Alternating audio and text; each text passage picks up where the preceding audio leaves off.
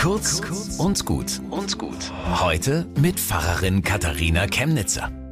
Heute am Tag der krebskranken Kinder will ich von Oskar erzählen. Erik Emanuel Schmidt hat ein geniales Buch über ihn geschrieben. Oskar ist zehn Jahre alt und liegt im Krankenhaus. Er hat unheilbar Krebs. Seine Eltern bringen es nicht fertig, mit ihm darüber zu reden. Es tut ihnen zu weh. Aber da ist ein Besuchsdienst, die Damen in Rosa. Und eine von ihnen ist für Oskar da. Ihre Ideen sind ungewöhnlich. Wie wäre es, sagt sie, du schreibst Briefe an Gott, erzähl ihm, was du denkst, fühlst, was dir Angst macht, was dich freut. Und stell dir doch vor, jeder Tag, den du hast, bedeutet zehn Jahre Leben.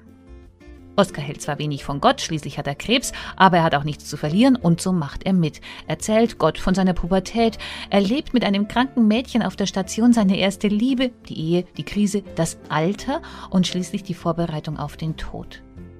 Dann sind zehn Tage um und sein Leben auch. Es kommt nicht darauf an, wie viele Jahre das Leben hat, sondern wie viel leben die Jahre. Und wenn es nur Tage sind. Bis zum nächsten Mal.